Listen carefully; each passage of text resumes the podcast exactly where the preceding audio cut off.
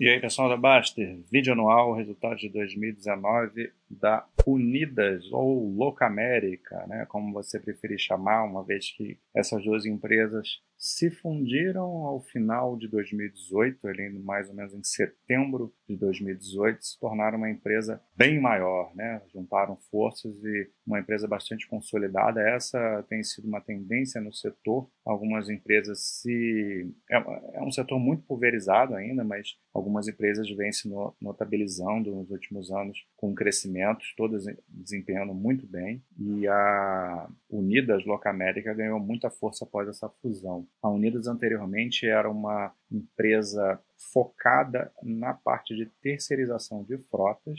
O que, que é isso? É aquele setor que aluga carros mais para empresas, né, no mundo corporativo. Então, são contratos que ela faz ao longo de alguns anos, dois, três anos, eventualmente mais. E você, a empresa fica utilizando aqueles carros lá. E ao final do, do contrato, eles são devolvidos e a, a Unidas ela vende né, esses carros. Então, antigamente era assim que funcionava, mas depois que. E, e ela sempre foi líder nesse setor, né, de terceirização de frotas. Mas depois que ela se fundiu com a Loca América, ela passou a atuar em, outro, em outros segmentos. O segmento de aluguel de carros, por exemplo, começou a fazer parte é, da companhia. Né? Então, vamos, vamos aqui ver. Ela começa mostrando aqui a composição da frota e fica muito claro, né, a partir de 2018 aqui, um grande crescimento com a junção, praticamente a gente tem um dobro né, do, do, do, que era o negócio anteriormente e começou a se expandir muito. E de 2018 para 2019 essa frota cresceu 25,5%, então crescendo em todos os seus segmentos, inclusive. Essa aqui é uma característica muito forte desse tipo de empresa, um investimento em frotas nessa parte de expansão, né? Ela tem uma, um segmento que é responsável pela, pela venda dos carros, né, dos seminovos e a receita dessa venda de carros é utilizada para a expansão da frota, para compra. Só que como ela está em fase expansionista, toda, ela sempre tem a receita não é suficiente para o que ela precisa comprar de carro. Então a gente vê aqui sempre mais compra do que venda. Então, em 2019, a gente tem um aumento maior ainda dessa relação, né, por conta dessa, desse crescimento. No investimento líquido, você teve aí 36,5% de aumento desse investimento. Então, carros comprados, 97 aqui está em deve ser bilhões, não sei, e 64 bilhões, desculpa se eu estiver falando besteira, né? É, tá aqui. Na verdade, eu estou falando bastante besteira, porque na, na parte aqui de cima, que é que é a parte financeira, né, que é por isso que eu não estava achando, que são em reais aqui, então são 4 bilhões e meio de investimento líquido para compra de veículos e, de, e a receita do que ela conseguiu da, da venda dos carros abate isso em 2,5 bi.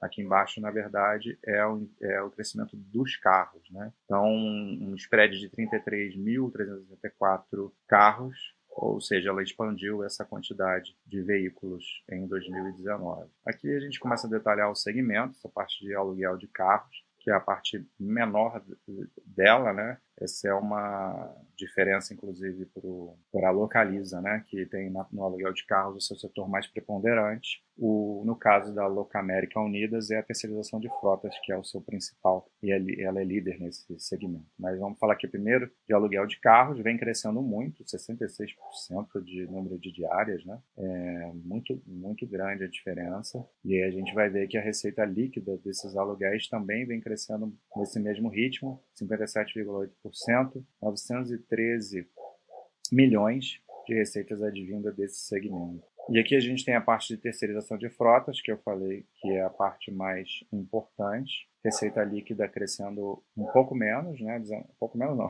bem menos em comparação com a outra, porque Obviamente, esse aqui é um, é um segmento mais consolidado, então tende a crescer menos, mas, poxa, 20% de crescimento praticamente é muita coisa, está expandindo muito também, 1,2 bilhões a receita aqui. número de diárias também crescendo, né? crescendo fortemente no, no ano de 2019. Aqui o setor de seminovos, cheguei a comentar, né? O setor que é responsável pela venda dos veículos. A gente teve uma venda bem maior do que o ano anterior, 2,5 bilhões foi a receita. Lembrando que tudo isso aqui vai ser utilizado para a expansão da frota, não, é, não vai ser a receita que vai ficar com a companhia. O número de veículos vendidos também aumentando, 33,4% em relação ao ano anterior, e considerando as duas empresas combinadas, né? E um aumento no preço médio de venda de 16,4% também. Vamos ver aqui o EBIT da recorrente considerando aqui, aqui ela fez uma coisa diferente, normalmente a gente exclui o IFRS 16 para ter uma comparatibilidade mais justa. Aqui ela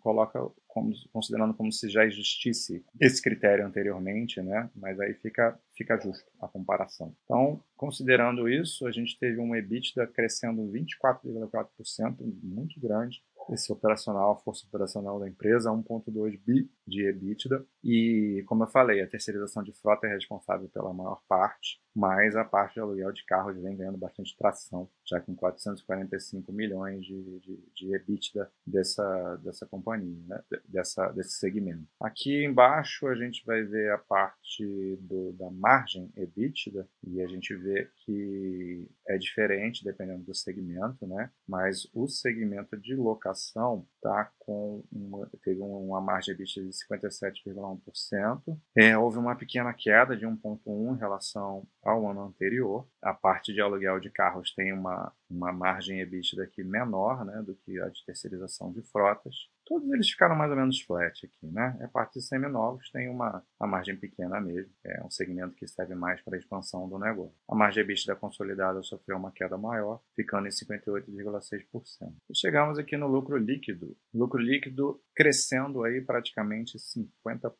né? Coisa meio surreal. 348 milhões de lucro líquido recorrente aqui, com uma expansão da sua margem também para 16,2%, um bom crescimento da margem, margem líquida, né? Essa tela aqui é muito importante. Esse spread é o que a gente vai ver por que, que a dívida dessas empresas é tranquila. Esse tipo de empresa precisa atuar de forma alavancada, precisa fazer aumento de dívida. Ela consegue usar boa parte do seu crescimento, ela é sustentado pela receita dos seminovos, né? Dos carros que ela vende. Mas, como ela está crescendo muito, ela vai precisar ah, captar dívida para poder fazer frente a essa expansão. Então, para a gente saber que essa dívida está sendo bem feita, esse spread ajuda bastante, porque você tem aqui uma relação entre o retorno sobre o capital investido, que é o ROIC, que em 2019 tem aqui 11,3%, e o custo da dívida, que está em 5%. Então, quanto maior for esse spread, mais está sobrando, né? mais está mais tá sendo rentável. Então, a gente vê que esse spread vem aumentando, está em 6,3 pontos percentuais. Era, é, o negócio era bem menos rentável né?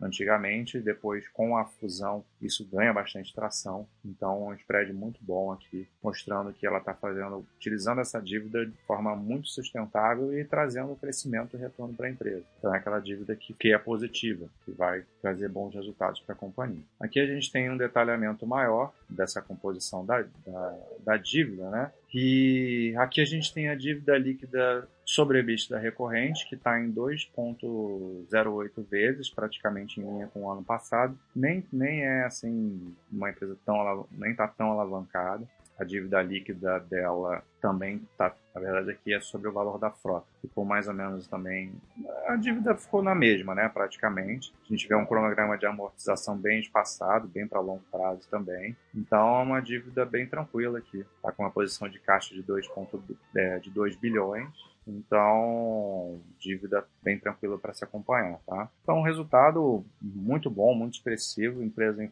em, em franco crescimento, como está acontecendo com o setor de uma forma geral, tende a continuar assim por um tempo. O importante vai ser ver quando esse setor ficar mais maduro, qual vai ser o comportamento, né? Como é que vai, vai ser quando ela parar com essa expansão, se vai modificar a forma de atuar, mas por enquanto vem crescendo muito bem. Acompanhar com calma esse tipo de empresa não é, não é tão simples por conta da alavancagem e desse crescimento é, forte que no médio ou longo prazo provavelmente vai diminuir esse crescimento, mas até aqui resultados muito bons e um abraço.